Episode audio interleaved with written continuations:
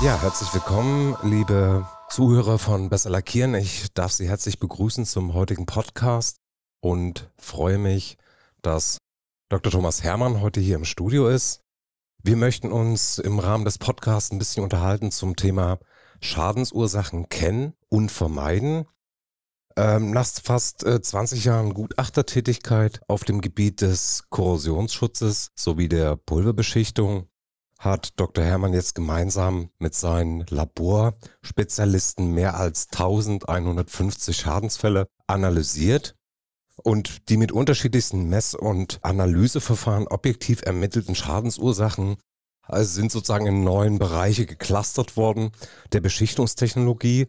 Äh, ebenso einbezogen sind die Nasslackierung und Oberflächenveredelung wie Emaillierung, Eloxierung sowie die Erzeugung von Metallüberzügen, ähm, bevorzugt auf Stahl. Vielleicht als Einstiegsfrage, was sind denn die Aufgaben eines Gutachters auf dem Gebiet des Korrosionsschutzes und der Pulverbeschichtung? Ja, ich habe mir diesbezüglich fünf Schwerpunkte hm, überlegt, die wir dazu rechnen könnten. Das wäre einmal die Schadensfälle aufnehmen. Das bedeutet, dass wir mit den Kunden, die diese Schadensfälle haben, Gespräche führen, telefonisch, aber als auch vor Ort und vor allen Dingen, dass wir den Schadensfall auch vor Ort äh, uns anschauen können und entsprechend damit auch einschätzen können. Zum Zweiten heißt es Prüfmuster aufnehmen, die wir dann als drittes im Labor analysieren können. Und letztendlich erfolgt danach, nach diesen Laboruntersuchungen, die Auswertung. Das ist die vierte Schwerpunkt und dann die Schadensursachenzuordnung auf Basis des Gutachtens, der Gutachtenerstellung. Hm. Ist denn das äh, Kind schon in den Brunnen gefallen, wie man so schön sagt, wenn ein Gutachter ins Spiel kommt? Nein. Im Gegenteil wird in der Regel der Pulverbeschicht, dem Pulverbeschichter geholfen. Das heißt, Erkenntnisse äh, zu den Ursachen äh, ermittelt, klare Schuldzuordnung herausgearbeitet, künftige äh, Vermeidung dieser Problemstellung sowie Sanierungstechnologien und Kostenaufwendungen abzuschätzen als Gutachter, die aufgetreten oder notwendig sind, um dann den Schaden zu beseitigen und letztendlich die Darlegung der weiteren Vorgehensweise, ob wir gerichtlich weiter vorgeht oder ob man das selber sanieren kann und dergleichen mehr. Mhm. Äh, was ist denn so sozusagen das Spannende oder Herausfordernde bei, bei der Suche und Analyse von Fehlern? Ist das so eine Art, ähm, ja, quasi Detektivtätigkeit? Ja, im gewissen Sinne so. Äh, ich sage dann immer spaßeshalber, nicht immer ist der Gärtner der Mörder, aber äh, ein eindeutiges Ergebnis zur Schadensursache äh, zu analysieren, ist sehr, sehr schwierig. Und es gelingt auch nicht immer, muss ich ganz ehrlich sagen. Äh, es gibt Beispiele, wo wir nicht eindeutig die Schadensursache ermitteln konnten. Ich habe mal vor einigen Jahren äh, immer solche Fischaugen im Lackfilm beurteilen müssen in Belgien bei einem großen Pulverbeschichter. Mhm. Und wir haben da zahlreiche Untersuchungen gemacht an Vertikalanlagen und dergleichen. Aber so richtig waren wir nicht zufrieden mit dem Ergebnis, was die Ursache ist. Und wir haben dann den Beschichtungsbetrieb ein Vierteljahr später äh, wieder getroffen. Und da hat er gesagt, ja, die Ursache war eine ganz einfache. Stellen Sie sich mal vor, unsere Frauen im Betrieb, die haben auf der Toilette ein Luftspray verwendet, was äh, Silikon enthalten hat. Mhm. Und das ist durch die Klimaanlage dann mit in die andere reingetragen worden und dadurch sind dann diese Fischaugen im Pulverlackfilm entstanden. Und da muss ich natürlich sagen, das ist so diffizil und das können Sie einfach in einem Besuch in ein oder zwei Tagen vor Ort gar nicht finden. Ja, Okay, das klingt ja sehr, sehr spannend, also als Herausforderung auch. Äh, jetzt hatten wir ja schon eingangs gesagt, das waren ja 1150 äh, Fehlerbilder in, in 20 Jahren. Ähm, mir stellt sich die Frage, ist es da rein quantitativ, äh, ist das viel oder ist das wenig, äh, was, was die Fehler und, und Schadensfälle angeht? Das sind eigentlich äh, nicht äh, sehr, sehr hohe Schadensfälle, die wir hier untersuchen, bezogen auf die Anzahl der Betriebe, die Pulver oder auch Nasslack beschichten. Es sind also viel, viel mehr Betriebe dort tätig. Aber äh, hier handelt es sich häufig um eine Dunkelzahl, die wir gar nicht ermitteln, beziehungsweise die gar nicht festgestellt werden. Und äh, das ist eigentlich die Problemstellung. Die Fehler werden auch gemacht, aber es sind dann andere äußere Bedingungen, die nicht zu dem Korrosionsschaden gerade führen können oder wo man sehr oberflächlich bezüglich der Qualitätsbeurteilung rangeht und dann diese Fehler gar nicht sieht oder nicht sehen will. Und insofern ist das eigentlich in Wirklichkeit, in der Realität eigentlich die eigentlichen Schäden, wenn man sie ganz genau analysieren würde, noch in viel höheren äh, Dimensionen zu erwarten. Ah, okay. Aber dann ist es ja quasi nur ein kleiner Ausschnitt, diese 1150 Schadensbilder. Wie schaut es denn mit der Dokumentation aus? Wie macht man das als Gutachter? Hat man da Aktenordner? Hat man da einen großen digitalen Speicher, wo alle Schadensfälle der 20 Jahre drauf sind? Also wir müssen immer zweigleisig arbeiten. Wir haben einmal die ganze Papierlage zu beherrschen. Dazu haben wir dann entsprechend eine Hängeregistratur, wo wir alle Unterlagen in Papierform nochmal aufbewahren. Das müssen wir auch gegenüber dem Gerichten machen. Wir müssen haben also dort bis zu zehn Jahre Aufbewahrungspflicht. Äh, das betrifft auch die Teile, die wir untersuchen, müssen wir so lange aufbewahren. Dazu haben wir extra am Boden eingerichtet und können den, diese Teile dort aufbewahren. Und es trifft auch manchmal zu, dass wir im späteren Fall, wenn in Berufung gegangen wird, vor Gericht nochmal Teile rausholen müssen und nochmal spezielle unter, andere Untersuchungen durchführen müssen. Aber insgesamt ist es so, dass wir natürlich alles auch digital äh, bei uns auf dem Server haben. Und äh, von der Seite her gehen wir davon aus, dass wir circa pro Schadensfall 50 Papierseiten Aufwendung haben. Das betrifft das Gutachten, das betrifft aber auch den Schriftverkehr mit den Kunden, mit den Auftraggebern und dergleichen mehr. Und äh, das ist natürlich unterschiedlich, aber durchschnittlich. Und äh, bezogen auf die Fälle sind das eben doch schon 60.000 äh, Papierseiten, die wir dort irgendwie bei uns registriert haben. Ähm, der eine Schadensfall mit den Fischaugen war ja schon, spielte schon mal kurz eine Rolle. Äh, wenn ich immer so fragen darf, die drei, die Top 3 oder die drei Schadensfälle sind, welche davon sind in Erinnerung geblieben besonders? Ich habe äh, nochmal da heute äh, so drüber nachgedacht, auch gestern nach unserem äh, Videokonferenz und der Moderation äh, habe ich ja auch schon zu einigen gesprochen. Also ich hatte das zum Beispiel auch gestern mit erwähnt, wir haben in meinem Vortrag, äh, es handelte sich um einen Baukomplex im Hafenbereich in maritimem Klima, wo es einfach Probleme gab, äh, die Planungsunterlagen bezüglich der Ausschreibung des Bauherrns, um damit die Baugenehmigung zu bekommen, waren eindeutig bezogen mit Voranissationen auf Aluminiumblechen für die Fassade und dann nachfolgender Pulverbeschichtung. Und letztendlich hat denn der Generalauftragnehmer das Ganze abgemagert aus Kostengründen und hat nur noch Pulverbeschichtung ausgeschrieben an drei verschiedene Pulverbeschichter, die dann der Nachauftragnehmer waren und keinerlei Angaben zu Korrosionsanforderungen gemacht. Und dadurch ist also nach kurzer Zeit auf der Fassade eine extrem hohe Filiformkorrosion aufgetreten und ja, äh, da gab es also große Streitigkeiten dergleichen auch vor Gericht und das war ein, ein entscheidender Problemfall. Ein zweiter für mich einprägender Problemfall waren Windkraftanlagen, die wir begutachten mussten bezüglich Korrosionsschutz. Äh, und es zeigte sich, dass gerade bei Lüftergeräten in den Kanten es zu verstärkter Korrosion kam. Was war passiert? Die Windkraftanlagen, also in den oberen Bereich auf dem Turm, sind also sehr beengt dort Lüftergeräte auf, angeordnet, die äh, kalte Luft einsaugen, um den Rotor, der Wärme entwickelt, für die Flügel der Windkraftanlagen zu kühlen. Und damit wird natürlich außen Luft eingesaugt und mit Feuchtigkeit in allen und das ist natürlich extremer Korrosionangriff und das handelt sich dort überhaupt nicht mehr um Innenraumklima, wie es ursprünglich ausgeschrieben war. Und deshalb muss man dort ganz andere Beschichtung beziehungsweise ganz andere Oberflächenaufwendung dort durchführen. Und äh, das Dritte, das war also auch für mich einprägend, Pullman-Betten. Pullman war also im 18. Jahrhundert in Amerika ein Entwickler von ganz teuren Zugwaggons, wo also Reiche in wilden Westen fahren konnten. Und ja, diese Pullmanbetten werden in der Decke verbracht äh, damit die Herrschaften genügend Platz am Tage haben, sich dort auszubreiten und dann auch Billard zu spielen und, und Bar zu nutzen und dergleichen. Und das hat man aufgegriffen und hat auf den Kreuzfahrerschiffen, speziell bei AIDA, äh, diese Pullmanbetten als Zusatzbetten in der Deckenvorrichtung einbauen lassen. Mhm. Und dazu hat sich ein deutscher äh, Betrieb gefunden, der diese Betten gebaut hat. Natürlich wieder für Innenraum, also für die Kabinen. Die Betten, circa 800, 900 Stück, sind per Flugzeug nach Japan geliefert worden, weil dort in Japan zwei AIDA-Schiffe gebaut worden sind, in Nagasaki.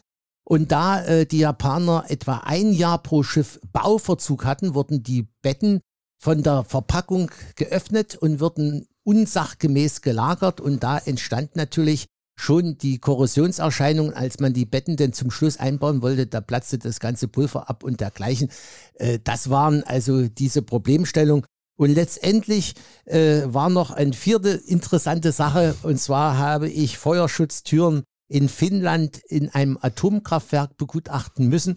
Und diese Feuerschutztüren, die mussten, wurden zu zeitig eingebaut, also unmittelbar nach dem Rohbau, wo also die Wände noch extreme Feuchtigkeit von sich abgaben. Es war alles Beton, das wurde noch zusätzlich beschichtet. Und da lief also die Nässe nur so an den Wänden runter und um die äh, äh elektrischen Anlagen, die man dort eingebaut hatte, schnellstmöglich zu schützen, hat man die Türen frühzeitig eingebaut und da war eine extreme feuchte Beanspruchung. Und das Glück war noch, dass diese es sich um verzinkte Bleche bei den Feuerschutztüren handelte und die waren Nasslack beschichtet. Und da ist die Feuchtigkeit durchdiffundiert und das Zink korrodiert, Weißrost gebildet und dann konnte man das einfach abziehen. Und äh, diese Ursache konnten wir finden und konnten letztendlich dem Bauherrn, äh, äh dem Baubetrieb das anlasten und der Hersteller der Türen war sehr froh, dass er dort nicht den Schaden zu bezahlen hatte für die Nacharbeit. Das klingt ja extrem spannend. Also man kommt ein bisschen rum, man kann gucken, äh, ja. wie treten die Fehler auf. Schön, dass äh, das so ein kleiner Ausschnitt war aus den, den Fehlerquellen. Bringt mich zu der Frage, äh, werden denn heute immer noch die gleichen Fehler gemacht wie vor 20 Jahren? Eigentlich sind die Fehler vergleichbar. Äh, wir haben ja auch die Analyse äh, bezüglich der Schadenszuordnung durchgeführt. Und wenn ich mal die erste Analyse, die ich vor zehn Jahren gemacht habe, die war ähnlich angeordnet. Es gibt ein, zwei Prozent Veränderungen und dergleichen. Aber das Hauptaugenmerk liegt nach wie vor auf der Oberflächenvorbehandlung und Oberflächenvorbereitung mit über 50 Prozent der Schadensursachen. Und da muss ich sagen, werden immer wieder vergleichbare Fehler gemacht. Es wird zu oberflächlich gearbeitet, die Vorbehandlungsanlagen werden nicht richtig gewartet und dergleichen. Und es wird an der Chemie immer, immer mehr aus Kostengründen gespart. Ja, dann steigen wir doch ein. Das greift so ein bisschen vor. Also ich hatte mal die, die, die Fehler analysiert. Wir hatten das ja in Cluster äh, eingeteilt. Äh, dabei fiel ja auf, dass äh, mit der mangelnden oder falschen nasschemischen Vorbehandlung 38 Prozent, der ungenügenden mechanischen Oberflächenvorbereitung mit 13 Prozent und einer fehlerhaften Pulver- und Nasslackapplikation 10%, fast zwei Drittel auf die Vorbehandlung und Applikation fallen. Und gerade bei einer Vorbehandlung gilt ja das geflügelte Wort, dass eine optimale Oberflächenvorbehandlung und Vorbereitung die halbe Beschichtung ausmachen. Äh, es gab ja schon, also die Frage war ja teilweise jetzt schon beantwortet, woran die Ursachen liegen. Äh, aber bei der Vorbehandlungschemie gab es ja auch äh, technologische Entwicklungen hin zu umweltgerechteren Produkten. Hatte diese Umstellung bei den Beschichtern ähm, aus Ihrer Sicht auch Auswirkungen auf die Qualität? Natürlich äh, hat das Auswirkungen auf die Qualität. Äh, insgesamt sind die Qualitätsansprüche gestiegen. Aber äh, wir müssen immer wieder sagen, äh, der höhere Automatisierungsgrad äh, bringt natürlich auch äh, gewisse Nachlässigkeit in der äh, rein persönlichen äh, Bewertung und Ermittlung des Beschichters zu bestimmten Qualitätskontrollen durchzuführen. Und damit ist es eigentlich teilweise kritischer geworden. Mhm. Also hier stehen Automatisierungsgrad im Vordergrund, aber auch Digitalisierung und dergleichen. Wir haben wahnsinnig viel Messdaten, aber die Messdaten richtig zu verarbeiten und daraus die nötigen Rückschlüsse zu ziehen, das ist ein Problem, äh, wo man also diesen ständig höheren Qualitätsanforderungen nicht immer gewachsen ist. Hm. Wir hatten ja ein bisschen tiefer noch geschaut, dass die Fehlerursachen liegen eben vor allen Dingen zu stark verschmutzten Teilen, nicht richtig eingestellte Vorbehandlungsbäder, wie Sie gerade gesagt haben, sehr kurze Takt- und Durchlaufzeiten, der Verwendung einer nicht geeigneten Konversionschemie. Welche Tipps können Sie denn speziell den Pulverbeschichtern geben, um diese Fehler zu vermeiden? Hier ist es meiner Ansicht nach wichtig, dass man genau weiß, was man für Produkte, Substratwerkstoffe und dergleichen zu beschichten hat. Und dann ist es notwendig, dass man sehr intensiv mit den Chemielieferanten zusammenarbeiten muss, mit den Pulverherstellern sehr intensiv zusammenarbeiten muss und dass man auch im Betrieb ständig diesen, diese Kontrolle durchführt der Produkte, eine Eingangskontrolle der Produkte, die man zu verarbeiten hat, auch der Hilfsmittel, die man zu verarbeiten hat. Und äh, dieser gemeinsame Konsens zwischen Lieferanten und Beschichtungsbetrieb, das ist von unerhöhter äh, Wichtigkeit. Und da sich die Produkte immer von der, dem Schwierigkeitsgrad ihrer Verarbeitung, ihres Handlings immer weiter erhöhen, ist dieses insbesondere sehr, sehr notwendig. Und deshalb muss man diese Konsultation nutzen und das kann man durch äh, Videogespräche durchführen, durch äh, Besuch von Seminaren, Veranstaltungen und dergleichen. Wir führen ja damit auch unser äh, Pulversymposium durch mit Besser Lackieren. Mit euch haben wir ja auch da schon verschiedene Veranstaltungen durchgeführt. Das ist sehr, sehr wichtig, diesen Austausch und vor allen Dingen, das muss ein Erfahrungsaustausch sein. Und da muss man auch mal den Lieferanten gegenüber sagen, Leute, so etwas zu produzieren und so etwas zu liefern, äh, das funktioniert nicht so ohne weiteres. Und das ist eigentlich ganz wichtig. Wir haben teilweise Pulverlacke, äh, die kann ich gar nicht richtig verarbeiten. Und ehe ich diesen Pulverlack, den ich eigentlich einkaufe und weiß, ein bestimmter Kunde vorgibt und den dann auf die Anlage bringe, ich weiß ja gar nicht, wie ich den richtig äh, bezüglich der Applikation einstellen soll. Und mhm. da habe ich auch keine Zeit, dort noch große Versuche durchzuführen, wenn ich denn dieses Erzeugnissortiment beschichten muss. Und manchmal sind es nur wenige Quadratmeter, die ich zu beschichten habe. Das sind eigentlich in, in künftige auch immer wieder die neuen Problemstellungen und Herausforderungen. Hm. Jetzt sagten Sie ja, dass die Qualitätsanforderungen einerseits stark gestiegen sind, andererseits äh, haben sich ja auch viele Beschichtungsunternehmen, ähm, ja, Qualitätsgemeinschaften angeschlossen, haben eine eigene Qualitätssicherung mit eigenen Laboren. Äh, da kommen dann auch nur geprüfte Chemie- und, und Lacksysteme zum Einsatz. Ist das nicht ein geeigneter Weg, um, um Fehler auch zu vermeiden? Absolut. Äh, ich halte dort sehr, sehr viel und ich engagiere mich auch dafür. Ich führe auch mit den Qualitätsgemeinschaften ständig dort Abstimmung, trete dort mit auf bei Schulungen und dergleichen. Ich halte das für sehr, sehr wichtig. Wir müssen aber hier Folgendes auch unterscheiden. Es gibt natürlich auch Betriebe, die gehören nicht solchen Qualitätsgemeinschaften an, weil man nämlich dort dafür Geld bezahlen muss, dass man überprüft wird. Und äh, das ist gar nicht mal wenig. Und die behaupten aber dann in ihren Leistungsangeboten, die sie äh, an Metallbaubetriebe oder Bauherren bringen, dass sie GSB gerecht produzieren.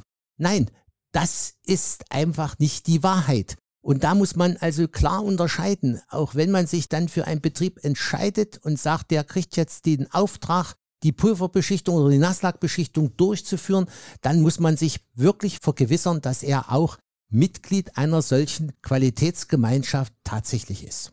Ich glaube, das ist ein guter und entscheidender Hinweis, immer auch zu schauen, die haben ja ein entsprechendes Siegel dann auch äh, auf ihrer Homepage oder im Unternehmen. Sehr, sehr guter Hinweis. Ähm, lassen Sie uns nochmal zu den Fehlerquellen zurückkommen und zwar bei der mechanischen Oberflächenvorbereitung. Wir hatten ja die Nasschemie so ein bisschen jetzt ja. äh, besprochen. Welche Gefahren lauern denn bei der mechanischen Oberflächenvorbereitung? Also prinzipiell die, Auf, äh, die Gefahren sind bei mechanischen, wenn ich also verfettete Teile habe, ich kriege die Verfettung mit dem Strahlen einfach nicht runter. Dazu ist es also wichtig, dass man bei metallischen Strahlmitteln möglichst mit bestimmten Zuschlagstoffen arbeitet, die eine zusätzliche Entfettungswirkung haben. Auf der anderen Seite ist es, äh, dass man beim Strahlen anschließend sehr, sehr gut äh, entstauben muss und auch das Strahlmittel muss hundertprozentig von der Oberfläche runterkommen. Es muss bewertet werden und das kann man nur visuell letztendlich machen, ob ich tatsächlich einen Säuberungsgrad realisiert habe, in der Regel 2,5. Das heißt, es muss zunderfrei, es muss äh, rostfrei sein, die Oberfläche. Und sie muss natürlich, und das ist wichtig, richtig aufgeraut sein. Und da ist es von besonderer Bedeutung, dass man dort nicht nur mit kuglichen äh, Strahlmitteln, von metallischen Strahlmitteln arbeitet, sondern vor allen Dingen, äh, dass man dort äh, Betriebsgemisch aus kantigen und runden Strahlmitteln einsetzen soll, metallischen Strahlmitteln, oder aber auch dann entsprechenden Edelkorund äh, für nichtmetallische Strahlmittel, wenn man Zink zum Beispiel und dergleichen äh, sweepen muss, brauche ich auch eine notwendige Rauigkeit, damit sich die Beschichtung richtig gut auf der Oberfläche verzahnen kann. Und das sind Fehler, Probleme, die dabei entstehen, insbesondere auch, wenn das, der Strahlprozess und der Beschichtungsprozess zu weit zeitlich auseinander ist dann kann es schon zu Flugrosterscheinungen geben und wenn ich darauf dann beschichte, habe ich schon die nächsten Probleme. Das heißt, die Empfehlung in dem Fall ist sozusagen gestrahlte Werkstücke direkt äh, in die Beschichtung zu geben. So schnell wie möglich, aber nach nochmal einer zusätzlichen Entstaubung. Das ah, okay. ist wichtig. Wichtiger Hinweis. Ähm, wir hatten auch gestern gehört, Applikation, ähm, da ist die Schichtige ein entscheidender Parameter. Ähm, was ist da ein guter Richtwert und was passiert bei zu geringen oder zu hohen Schichtstärken? Ja, wir haben gestern auch in unseren äh, Videokonferenz darüber ausführlich auch gesprochen. Es ist also so, dass man zwischen 70 und 100 Mikrometer äh, Pulverlackbeschichtung äh, aufbringen sollte im Einschichtverfahren. Ich erlebe teilweise in der Praxis, dass wir 30 μ, manchmal 35 μ messen. Und stellen Sie sich mal vor, der Pulverbeschichter, der daneben steht beim Ortstermin, der wird nicht mal rot dabei. Ja, also äh, das ist völlig falsch. Äh, wir brauchen die Barrierewirkung bezüglich äh, der Beschichtung und das kann ich nur über die Schichtige steuern.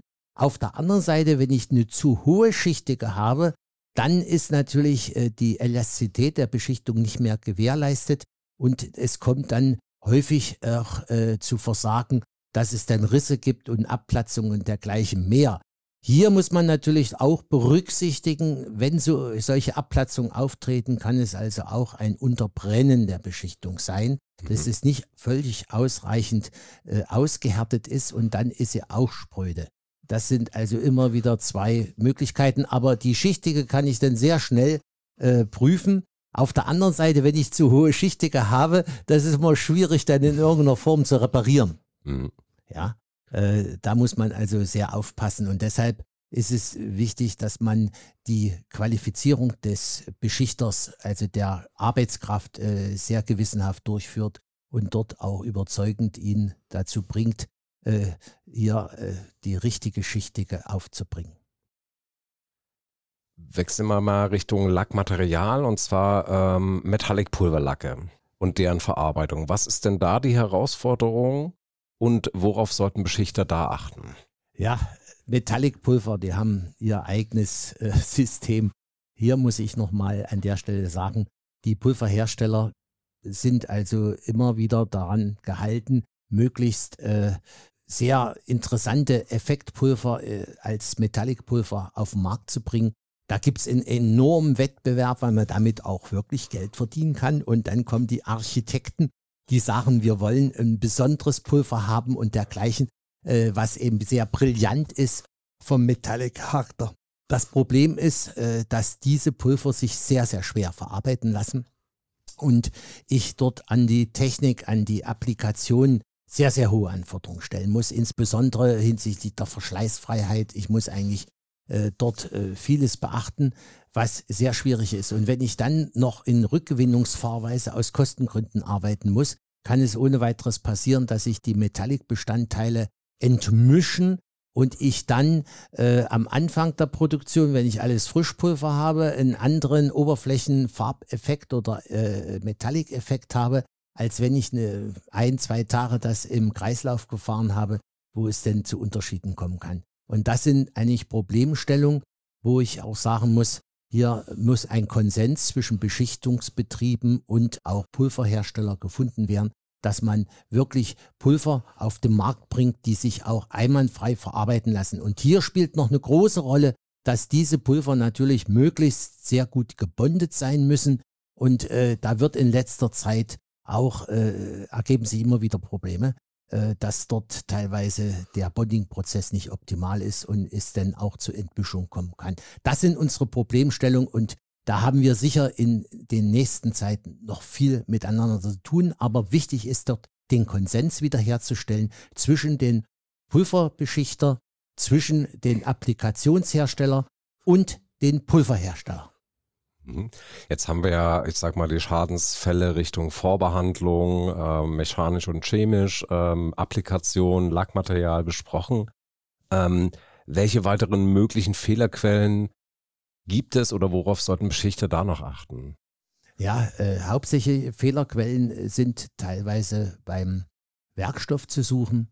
Wir haben teilweise äh, Metallbleche, die zum Einsatz kommen, die sind passiviert schon von vornherein, liegen aber lange, sodass die Passivierung äh, schwierig wieder zu entfernen ist und eine neue Passivierung durch den Pulverbeschichter mit seiner nasschemischen Vorbehandlung aufgetragen werden muss. Andere Bleche sind beispielsweise versiegelt und dort mit einem Schutzpolymer versehen. Das muss auch runter, das ist also auch teilweise schwierig.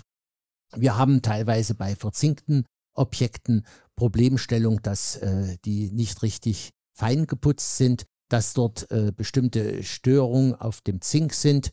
Und äh, das muss alles berücksichtigt werden. Und das sind zusätzliche Fehlerquellen, äh, die sich dort ergeben. Und dort ist es einfach notwendig, dass man für die zu beschichtenden Erzeugnisse, die im Betrieb angeliefert werden, eine sehr genaue Eingangskontrolle gemacht werden muss, und dann muss mit dem Lieferanten und den Kunden darüber gesprochen werden, dass man so ein Material nicht ohne weiteres verarbeiten und beschichten kann, sondern dass es notwendig ist, unter Umständen, wenn es schon korrodiert oder ankorrodiert ist oder Flugrost drauf ist, dass es nochmal gestrahlt werden muss oder dass es ein richtiger Feinputz gemacht werden soll. Und da streitet, streitet man sich auch, wer macht den Feinputz, macht es der Metallbauer, macht es der Beschichter, was kostet das und dergleichen.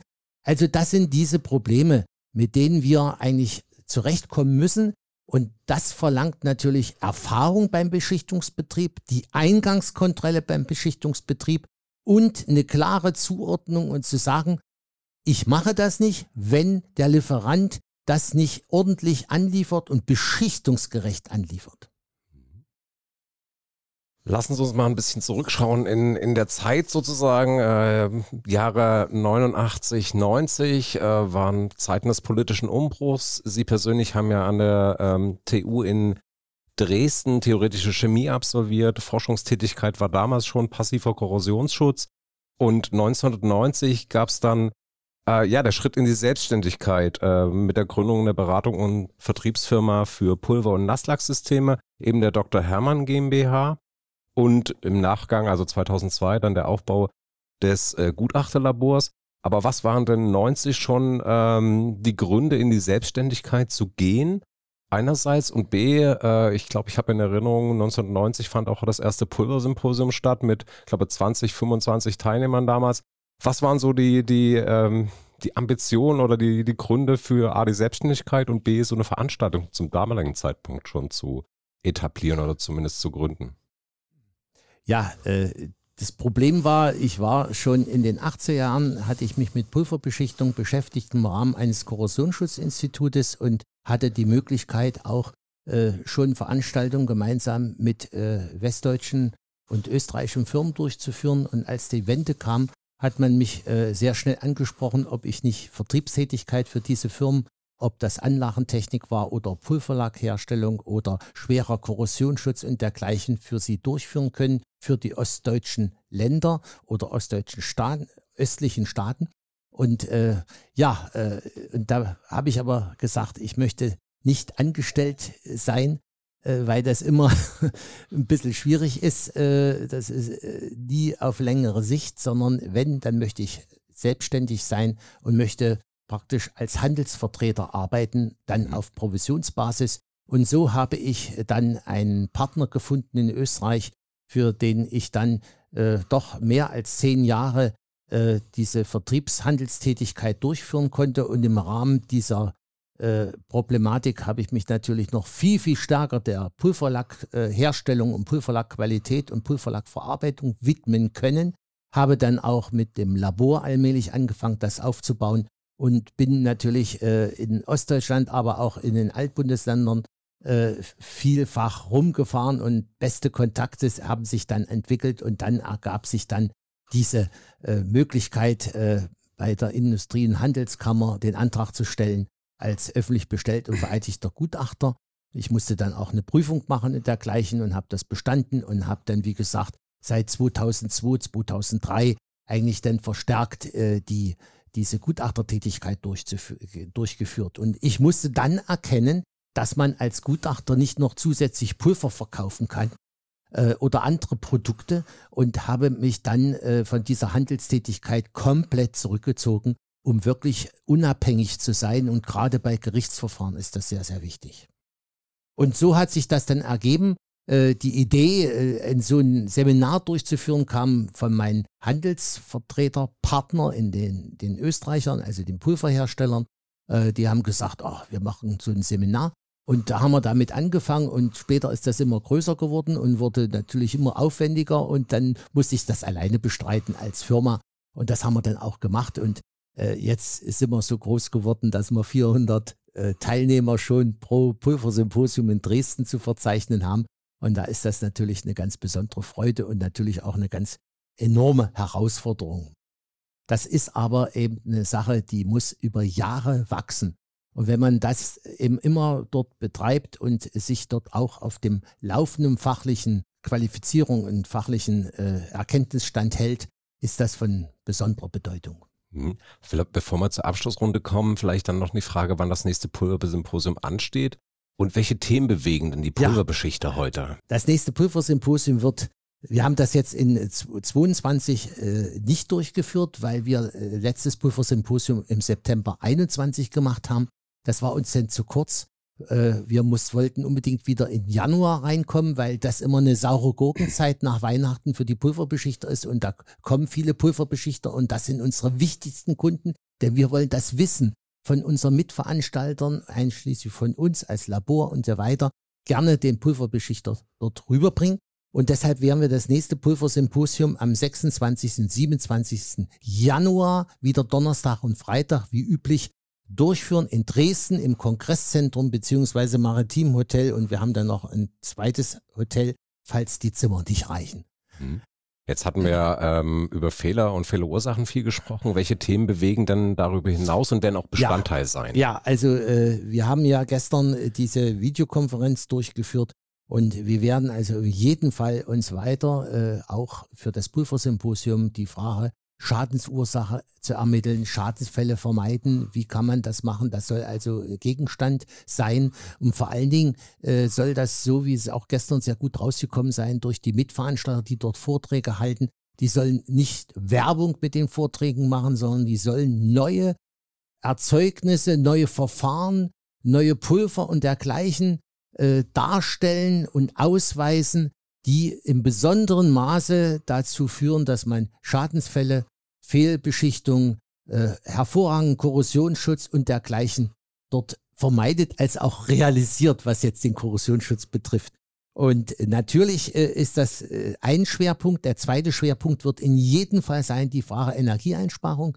Wir wissen, dass wir in einer ganz äh, großen Krise jetzt sind, äh, wo es heißt, äh, auch umweltgerecht, ohne CO2 und dergleichen möglichst Energie einzusparen und auf andere Energiequellen zurückzugreifen. Und äh, da ist es wichtig, werden wir das als Schwerpunkt nehmen. Und wir werden natürlich auch als Schwerpunkt nehmen die Frage umweltgerechtes Beschichten.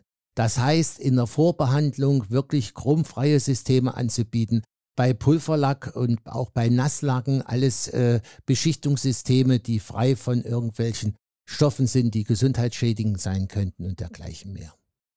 Dann kommen wir jetzt zur, ähm, ja, zum Abschluss zur Kurzfragerunde. Äh, da drei kleine Sätze mit der Bitte, die kurz zu ergänzen.